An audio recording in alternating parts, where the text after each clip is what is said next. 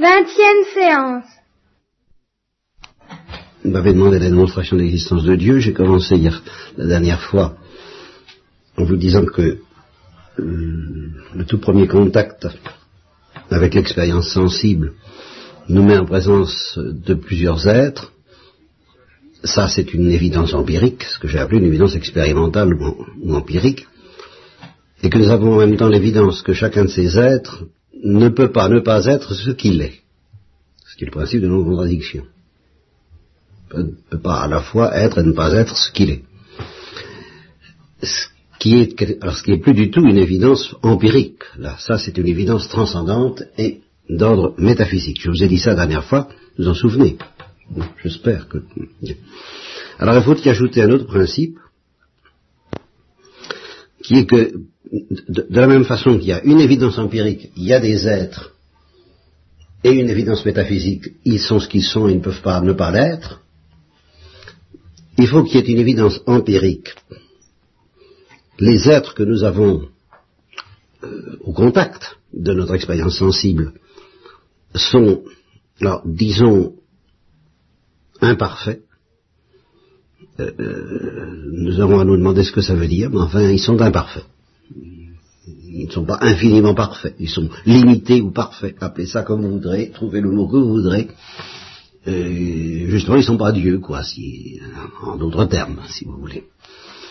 Ça, c'est empirique.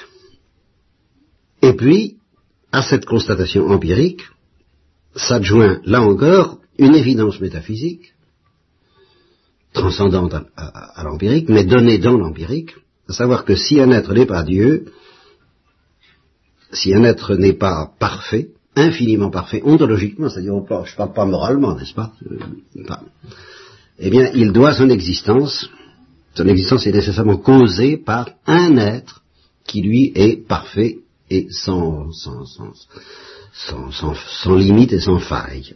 Bon, alors voilà, ça c'est la démonstration de l'existence de Dieu. Bon. Alors j'ai fini. Je, me suis acquitté de, ma dette envers vous. Vous avez voulu la démonstration de Dieu, vous avez la de Dieu, ce n'est pas celle de Descartes, vous pouvez le constater, je ne parle pas d'une idée de Dieu.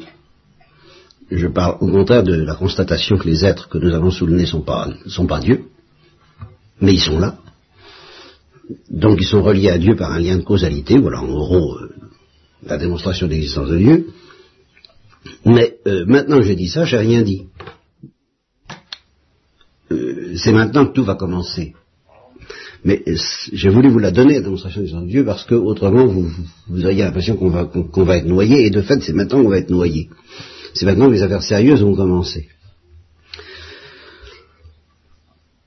Cette démonstration que je viens de faire, euh, donnez, prenez n'importe quel euh, bonhomme dans la rue, et puis, euh, ou, au cours d'un repas mondain, distingué, BCBG, et puis offrez cette démonstration de l'existence de Dieu, ajoutez-y que, justement, que vous êtes absolument convaincu que cette démonstration est valable, et que même si on n'a pas la foi, on est obligé de se rendre à cette conviction.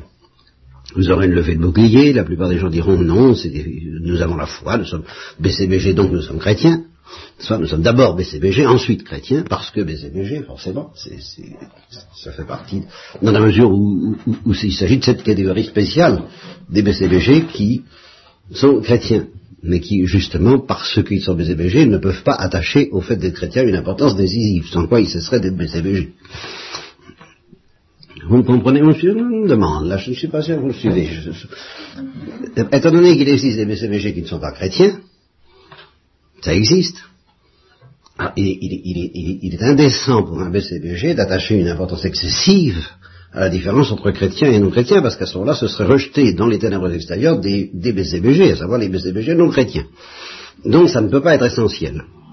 Alors, je suppose que vous leur présentiez cette affirmation et ils vous diront je suis chrétien, je crois en Dieu, c'est là ma foi, mon espérance et ma victoire, tout ce que vous voudrez, mais si on n'a pas la foi, on n'a pas la foi. Donc cette démonstration ne convaincra personne. Et alors c'est ça surtout le, fait empirique, alors celui-là, sur lequel j'attache, j'attire votre attention parce que c'est là où les affaires vont devenir sérieuses. c'est que qu'il s'agisse de votre classe de philosophie, de vos classes de philosophie, de vos professeurs de philosophie, l'éminent, euh, cette démonstration de l'existence de Dieu, prise comme démonstration, ne convaincra rigoureusement personne. Voilà le fait empirique. Alors, si on pousse les choses un petit peu plus loin, au point de vue psychologique, ça veut dire que tout le monde y verra un jeu de l'esprit. On dira, bah oui, c'est un jeu de l'esprit, ça, ça peut être agréable à l'heure du cigare euh, et des petits gâteaux, où on commence à animer la conversation, ça peut... Mais ce n'est rien d'autre qu'un jeu de l'esprit, et euh, ça n'a jamais convaincu personne, et ça ne convaincra jamais personne.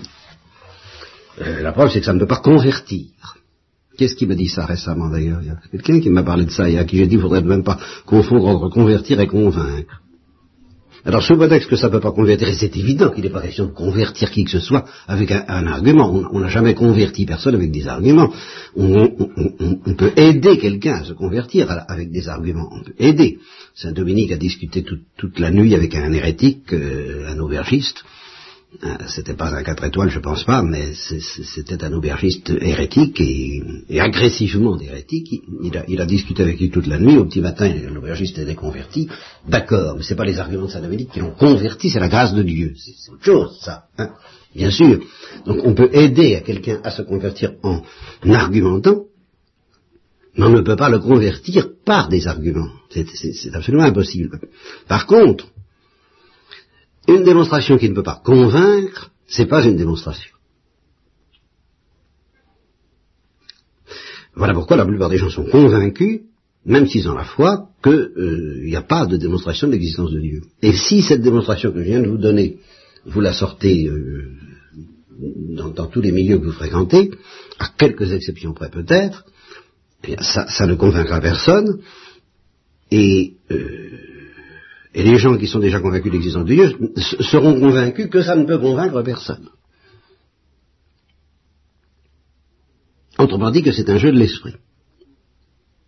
Bien. Et si je vous interrogeais vous-même, à part la, confiance que vous me faites, euh, mettez-la un petit peu entre parenthèses, euh, spontanément, euh, avez-vous l'impression que cette démonstration, à ce que je viens de vous dire, que c'est absolument convaincant, irrésistible, et que, à moins d'être d'une mauvaise foi euh, intolérable, euh, on, doit être convaincu par une telle démonstration. Est-ce que spontanément c'est votre réaction?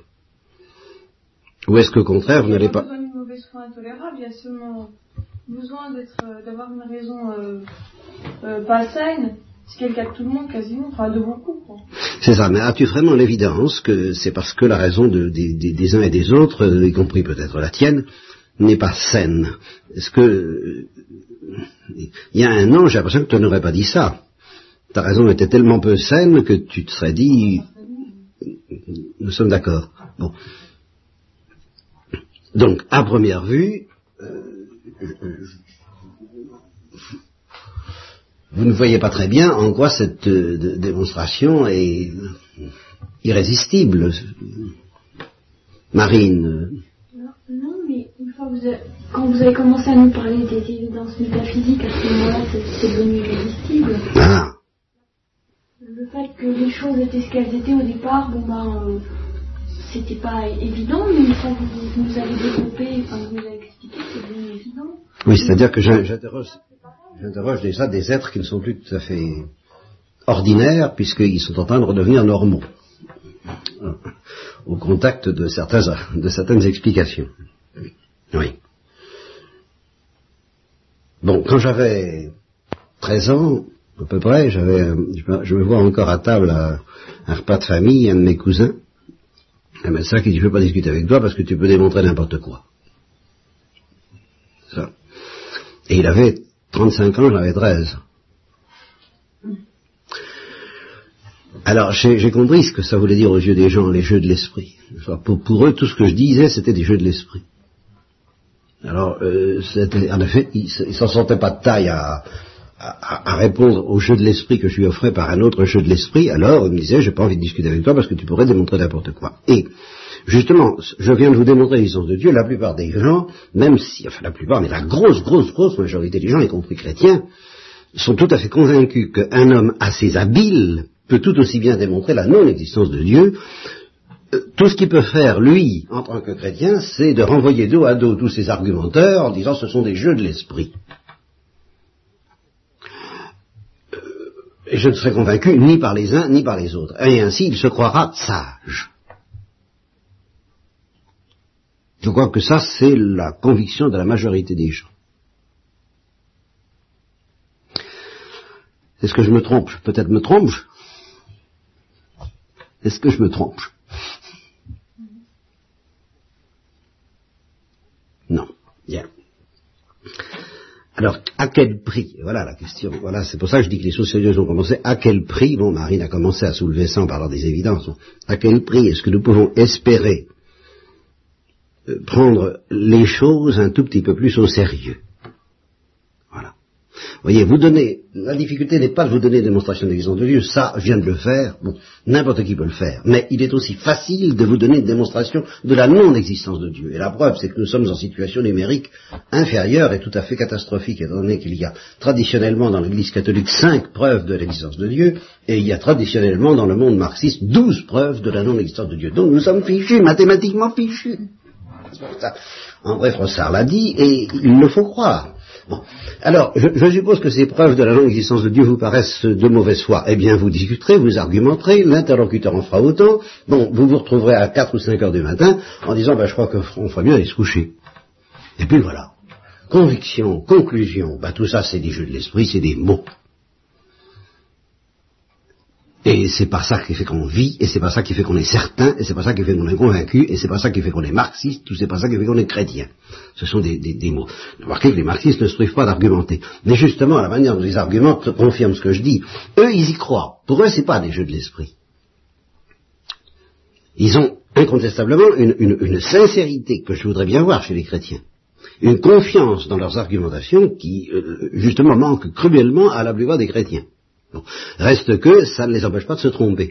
Alors, bah, naît le doute, on se dit, bah alors si on peut être aussi sincère, aussi violent, aussi puissamment charpenté, vigoureux, rigoureux, rationnel, rationaliste, et puis euh, aboutir à des conclusions qui semblent justement inacceptables pour des chrétiens, et à juste titre sans doute, ben c'est que peut-être il vaut mieux se méfier de la raison et des argumentaires. Et là est le véritable problème pour moi. Comment faire pour que cette démonstration que vous m'avez demandée apparaisse convaincante.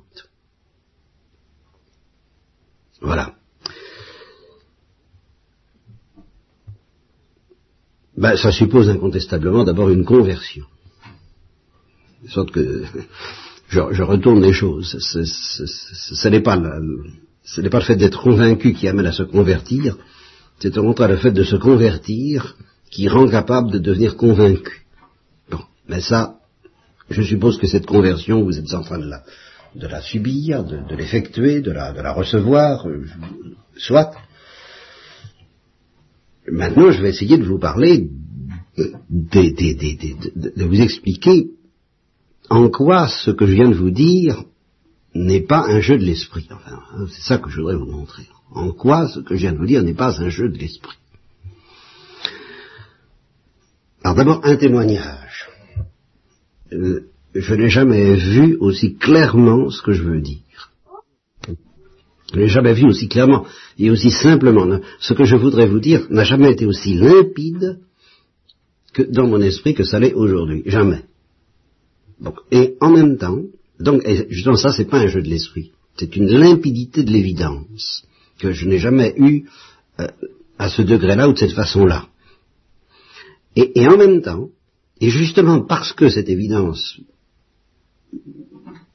est, à un certain niveau de profondeur, voilà, tout en étant limpide, ou cette limpidité est à un certain niveau de profondeur, où cette profondeur est, est devenue limpide, justement parce qu'il s'agit de quelque chose de très simple, d'extraordinairement simple, et tout de même d'assez profond, je désespère plus que jamais de transmettre cette limpidité. C'est justement là que je, suis, que je serais tenté de me décourager. Je, serais presque tenté de vous dire, presque comme un mystique, mais il ne s'agit justement pas de mystique. Il ne s'agit même pas de la foi. Il s'agit d'une évidence de l'intelligence ou de la raison, comme vous voudrez. Et cette évidence de la raison est tellement simple que je la vois, mais que je ne peux pas vous la faire voir. Et ça me rappelle la, réponse d'un de nos professeurs de théologie, de théologie, à un élève qui lui posait une question. Vous savez qu'en termes de thomisme, nous distinguons l'intelligible, qui est, euh, par exemple, la démonstration de, l'existence de Dieu, ou la démonstration de l'égalité des, cas d'égalité des triangles, des triangles ou euh, ça, ça c'est un objet intelligible. Vous voyez ce que je veux dire, n'est-ce pas? Une démonstration, c'est un objet intelligible. Est-ce que bon, non, ça, ça, non, une vérité, une vérité, Une vérité, c'est intelligible. Par exemple, euh, la démonstration de, des cas d'égalité des triangles. Bon, bah, c'est une, c'est une vérité intelligible. La démonstration de l'existence de Dieu. Le, la nature de l'esprit qui s'enracine dans l'immatérialité. Bon, des choses comme ça, ce sont des objets intelligibles. La nature de l'homme, c'est un objet intelligible. La, nature de l'homme, un objet intelligible, ça. Bien. Et puis il y a l'intelligence. L'intelligence, c'est l'acte par lequel je connais l'intelligible. Comparaison, le soleil à la vue. le soleil est visible. Bien, alors pour voir, ben, il faut qu'il y ait un objet visible, le soleil. Puis il faut aussi qu'il y ait un, sens adapté à cet objet visible et qui s'appelle La vision. eh ben c'est pas si mal, ça, on dit la vue. Le sens de la vue. Bien. En effet, si quelqu'un est aveugle, ben, il n'y a pas de soleil qui tienne. Il verra rien. Inversement, si quelqu'un a de bons yeux, mais qu'il est plongé dans une nuit totale, il verra rien non plus. Donc pour qu'on voit quelque chose, il faut les deux choses. Il faut un objet visible, qui est la couleur. Dans le cas, précis, c'est la couleur qui est visible, qui est l'objet propre de la vue, du sens qui s'appelle la vue. Et puis une vue qui fonctionne normalement, une vue saine. Donc si on a affaire, c'est un objet visible, mais on a des aveugles, on n'a pas de vue. Alors faites-moi voir euh, les couleurs. Demande l'aveugle. Réponse, je veux bien vous montrer des couleurs, mais je ne veux pas vous donner la vue. Ah, il faudrait que je sois chirurgien, médecin, euh, magicien, tout ce qu'on voudra, et je dirais, euh, si vous me dites comme l'aveugle à Jésus-Christ fait que je vois, je pourrais répondre, je le veux voir. Alors à ce moment-là, je suis un magicien. Je ne peux pas remplacer ça, moi. Je, je, je, suis complètement impuissant si je ne suis pas Jésus-Christ, si je ne suis pas un mage, si je ne suis pas un, un, un comme on dit, c'est quelqu'un qui fait des miracles. En face d'un aveugle, il peut me dire, donnez, montrez-moi les couleurs, je vais vous montrer les couleurs, voilà, j'ai tout un assortiment, j'ai tout l'arc-en-ciel, j'ai toute la palette, j'ai la splendeur des cieux, j'ai la beauté des prés, euh, la, la, la, la, couleur bleue du ciel, c'est une splendeur, c'est magnifique, voilà. Ça, je peux vous donner ça. Oui, mais la vue, ah la vue, je peux pas vous donner la vue. Si vous êtes aveugle, j'y peux rien. Moi, parce que je suis pas, je, fais pas des miracles. Non. Évidemment, dans l'ordre de l'intelligence, c'est la même chose. Et c'est ce qu'a répondu ce professeur de philosophie.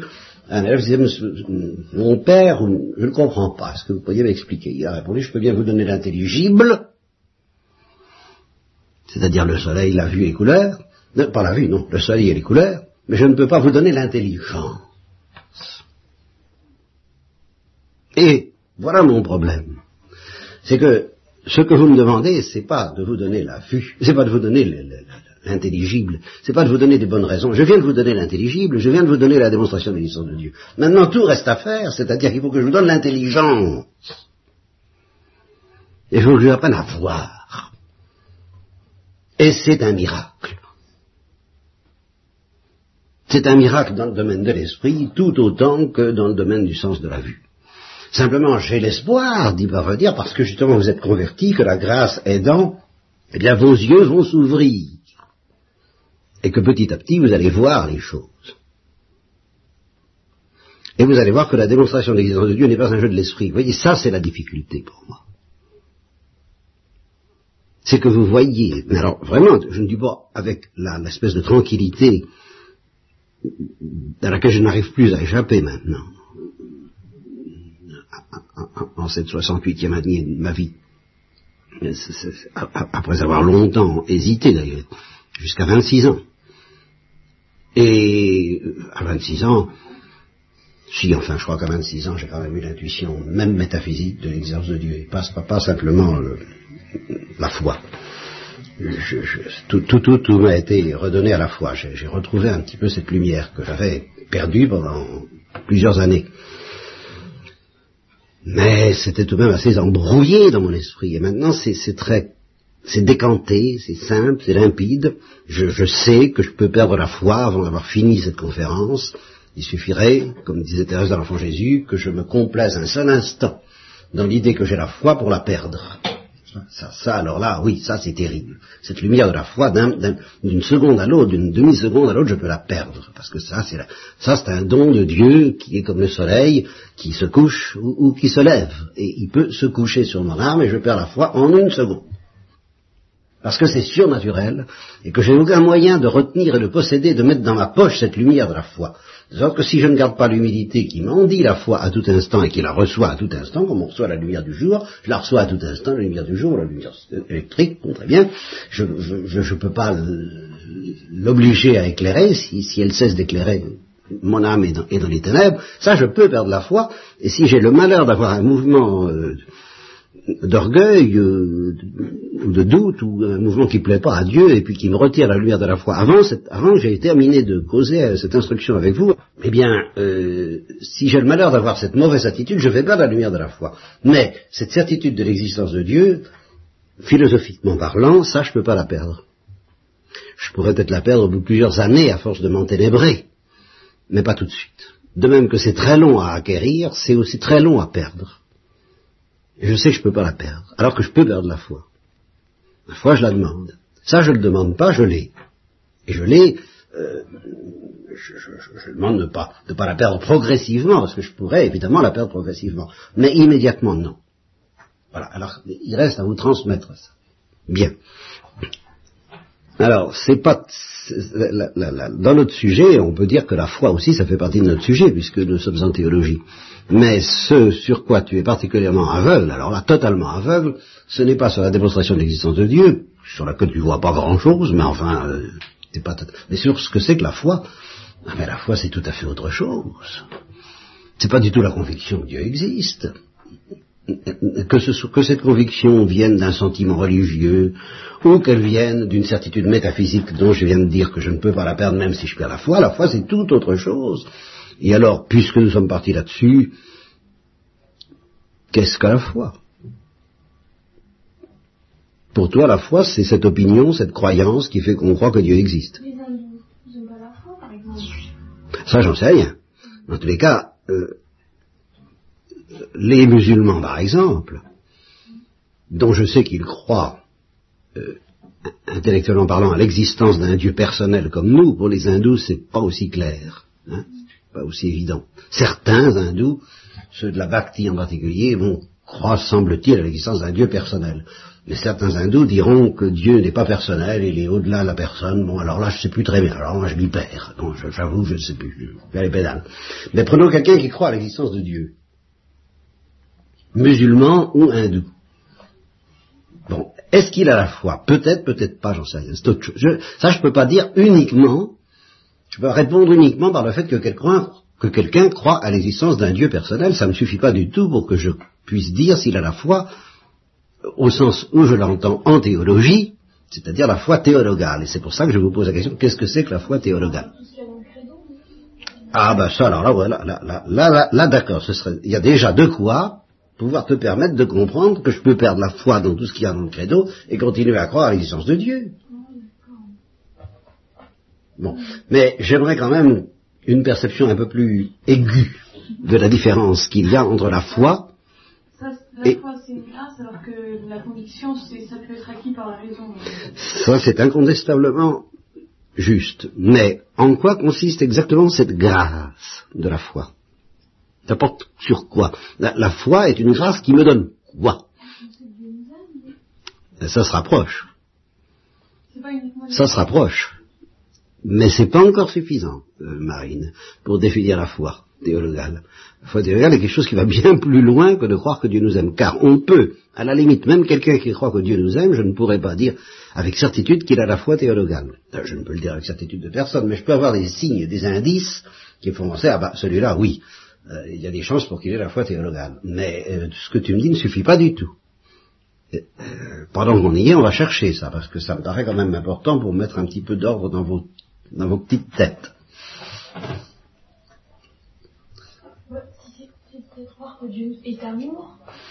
Et non, et alors Marine, je te, préviens tout de suite que tu peux énumérer tout ce que tu veux, et même le credo alors à la limite. Même le credo, je, n'exclus pas, je t'ai dit, je t'ai dit ceci, si je ne pense pas, si je ne crois pas le credo, et tout ce qu'il y a dans le credo, ben, évidemment je n'ai pas la foi, je pas la foi théologale. Mais l'inverse n'est pas vrai. C'est-à-dire que je peux, si quelqu'un peut se présenter à moi et croire tout ce qu'il y a dans le credo, et cependant ne pas avoir la foi théologale. Voilà?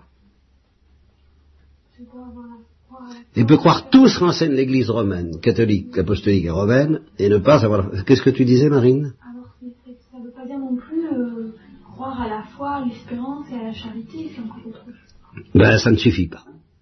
Ça ne suffit pas. Et tant que tu mets dans le cornet à papier uniquement des, des vérités, peut-être l'action, c'est agir. La foi qui n'agit pas, c'est une foi sincère. Polyeucte, Corneille. Je suppose que pour le bachot, vous êtes prête à, répondre correctement. non, la foi, ce n'est pas l'action. Ce n'est pas non plus la croyance. Même la croyance la plus forte, la plus fanatique, dans toutes les vérités les plus rigoureuses du credo, ce n'est pas ça la foi.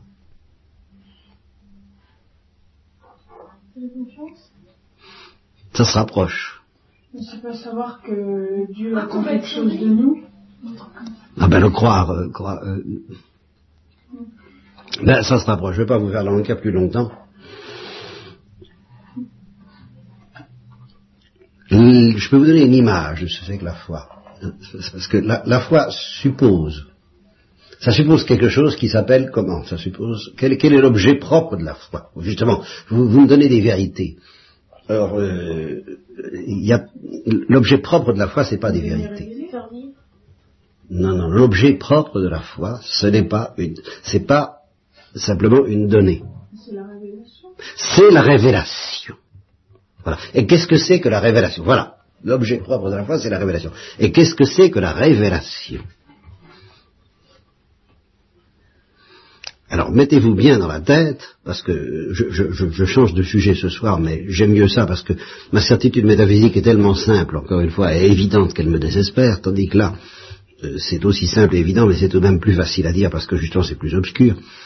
La révélation, ce n'est pas un catalogue de vérités révélées. Non, pas ça la révélation. Qu'est-ce que c'est que la révélation? Je vais prendre une comparaison abominable. Préviens tout de suite. Pour que vous compreniez une fois pour toutes que ce n'est pas un catalogue de vérités révélées. C'est une image qui me vient à l'esprit, tout à fait métaphorique et abominable, j'en demande pardon parce qu'elle est sacrilège, mais au moins, vous oublierez plus. Vous oublierez plus. Qu'est-ce que c'est que la révélation? Parce que ça c'est une chose à dire en tremblant. La révélation, c'est le striptease de Dieu. C'est Dieu qui se dévoile. C'est tout autre chose qu'un catalogue de vérités révélées, ça. C'est un mouvement divin par lequel Dieu ouvre sa porte. c'est justement ça que j'appelle ça un striptease, c'est un dévoilement, exactement ça veut dire enlever les voiles. Il se dévoile. Et c'est un mouvement divin. Alors il en résultera un catalogue, alors évidemment, vous comprenez qu'il en résultera des, vérités, des vérités à l'appel, quelqu'un qui se dévoile et qui ouvre son cœur, il en sort des torrents et des torrents de lumière et de vérité, tout ce des, des tomes entiers de, théologie, tous les pères de l'Église, des piles et des piles que, que, le monde entier ne pourrait pas contenir, dit Saint Jean. Mais ce qui est intéressant, c'est pas ça. Ça, c'est, comme dans un volcan, c'est comme vous disiez, ce qui est intéressant. Qu'est-ce que c'est qu'un volcan en éruption C'est de la lave. Mais c'est pas vrai, ça, c'est les résultats de l'éruption. Mais la révélation, c'est une éruption. C'est Dieu qui est en éruption de dévoilement et qui ouvre son cœur. Et c'est ce mouvement-là, et c'est le mouvement de Dieu se dévoilant auquel la foi fait face, et non pas seulement à tel et tel petit bloc de lave, c'est-à-dire telle ou telle petite vérité révélée, qui résulte de ce mouvement de Dieu. Parce que ce mouvement de Dieu est un mouvement discret, en même temps que c'est un mouvement explosif formidable, c'est un mouvement discret. C'est ce que j'aimerais un mouvement téléphonique, c'est-à-dire que il frappe les trois coups, et il dit, euh, veux-tu que je me dévoile à toi? Alors ça, c'est ce qui se passe avant la foi quand les apôtres et l'Église sont là et disent Dieu va parler, Dieu se dévoile à qui veut l'entendre, euh, allons, allons, allô, allô, allô, on vous appelle. Du, haut du ciel, Dieu vous appelle. Alors, tant que vous vous contentez d'écouter ceux qui disent ces choses et d'y croire plus ou moins, tiens, oui, ça doit être lui. Ah oui, ça, ça pourrait bien être ça. Oh, moi je crois que c'est lui qui parle. Hein, il n'y a pas de doute, dans, et puis dans l'Église catholique, quand même, euh, il y a des saints, c'est quand même impressionnant Passionnant. Hein Eh bien, c'est pas la foi. Tant que vous êtes, même si vous êtes convaincu que l'Église catholique tient le bon bout, c'est pas la foi. Ce n'est la foi qu'à partir du moment où, répondant à l'invitation de l'Église catholique romaine, vous prenez le téléphone et vous dites Allô, j'écoute. Et alors là, vous entendez l'explosion. Là, il se passe, là, Dieu se, là, le striptease a lieu. C'est-à-dire qu'il se passe, et un striptease pour vous, c'est-à-dire c'est un mouvement divin par lequel Dieu se dévoile à vous, à travers les vérités, l'enseignement de l'Église et tout le tralala, bien sûr. Mais bien au-delà de tout ce que, de toutes ces petites vérités dont vous pouvez dire votre petit catalogue, votre petite euh, vitrine dans laquelle vous mettez toutes les vérités de la foi, il y a un mouvement continu par lequel Dieu vous parle. Parce que vous êtes en communication intellectuelle. Il ne s'agit pas encore du cœur. Seulement, il s'agit très vite du cœur, parce que quand Dieu parle, il dit veux-tu me donner ton cœur? Alors forcément. Mais ça, ça va entraîner le cœur. Mais faites attention, ça commence par l'intelligence. Et alors, qu'est-ce qui se passe justement? Et c'est ça la foi. C'est la bien-aimée à qui le, le, le, le, soupirant, et c'est le cas de Dieu, c'est exactement la situation de Dieu par rapport à nous, dit euh, euh, veux-tu me donner ton cœur? Et qu'est-ce qu'elle répond? Elle répond, j'accepte de vous entendre. Voilà. Je, ça dit, je, je, me mouille pas, n'est-ce pas Faites-moi votre cours si vous voulez. Eh bien, c'est ça la foi. C'est de donner à Dieu au moins notre oreille, l'oreille de notre intelligence et de notre cœur. Il paraît que, d'après les déclarations de l'Église catholique, vous, vous me déclarez votre amour, eh bien j'accepte de vous entendre. Allô, j'écoute. Je, ne sais pas encore si j'arriverai à... Mais oui, mais il faut me donner ton cœur. Ah ben ça, je vais voir. Ça, je vais voir. Puis il faut avoir confiance en moi. Ah ben ça, je vais voir. Ça, c'est l'espérance. Attention, attention, je, je, je, attention, attention. Mais j'accepte de vous entendre. Parlez, parlez, continuez. Ça, c'est la foi. Parle, Seigneur, ton serviteur écoute. Ton serviteur n'a peut-être pas encore très confiance en toi, et quand as te donné son cœur, ton serviteur, il sent que ça, il se dit que ça sent un peu les roussis, que ça risque de m'entraîner, ou ça que ça va m'entraîner, moi, hein, si je donne mon cœur. Et tu permets, Seigneur, que j'attende un peu. Bon, ça d'accord. Alors, mais, ça vous explique que ce sont les trois vertus théologales. La révélation, c'est un dévoilement de Dieu qui nous déclare son amour, qui dévoile son cœur. C'est pour ça que j'ai appelé ça le, le striptease de son cœur, qui nous dévoile son amour pour nous. Premier temps, j'accepte d'entendre. C'est la foi. Avant, avant ça, il y a, j'ai bien l'impression que il se passe des choses dans l'Église catholique qui risquent de venir de Dieu. Ça, c'est ce qu'on appelle l'apologétique. C'est des signes qui font qu'on est plus ou moins convaincu que Dieu est là. Et il y a beaucoup de croyants qui ne dépassent pas ça, qui sont des croyants sociaux. C'est-à-dire qui, oh, oui, moi je crois que l'Église catholique tient le bon bout. Mais ils, ont peut-être la foi, mais ils ne posent pas d'acte de foi. Et ça me permet de vous dire en passant ce que c'est qu'un hérétique ou un hérésiarque, ce qui est bien plus grave qu'un hérétique.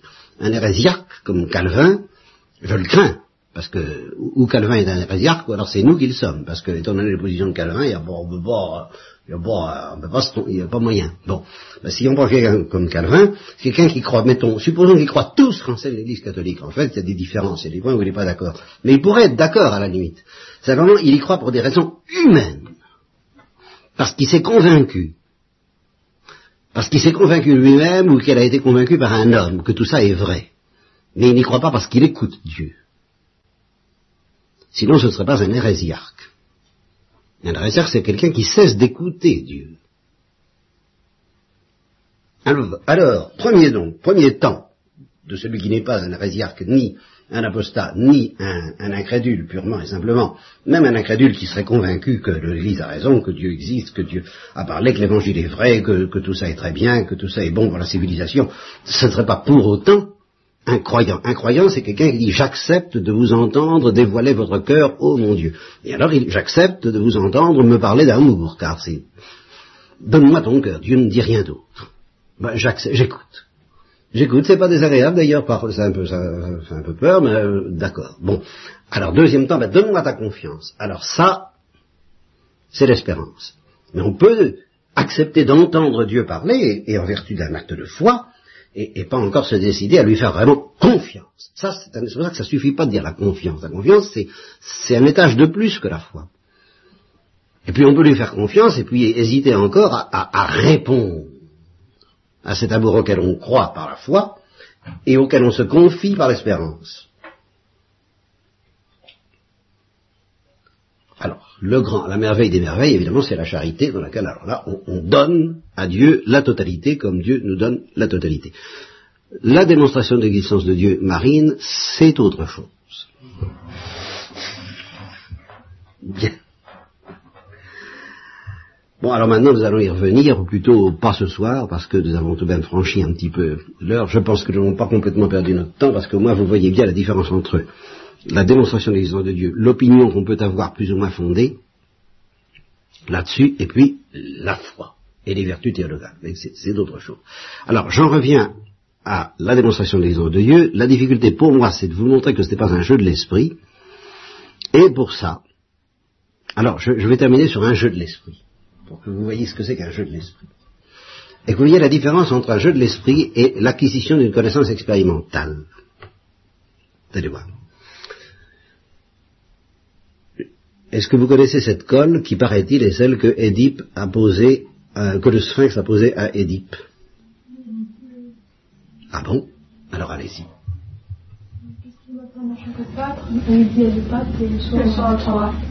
Bien.